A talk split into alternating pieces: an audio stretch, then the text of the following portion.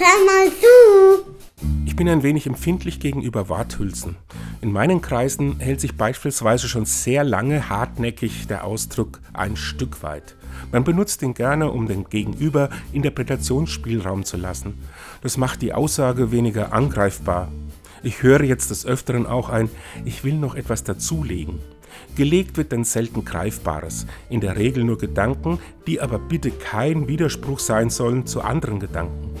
Und wenn die immer beliebter werdende Satzeinleitung, also ganz ehrlich, zu hören ist, dann geht es selten um die Wahrheit, sondern in der Regel um die Unterstreichung einer persönlichen Meinung.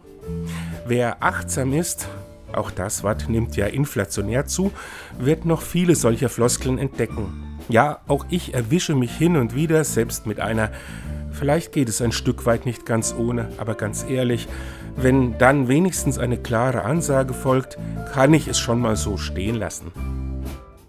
Und tschüss.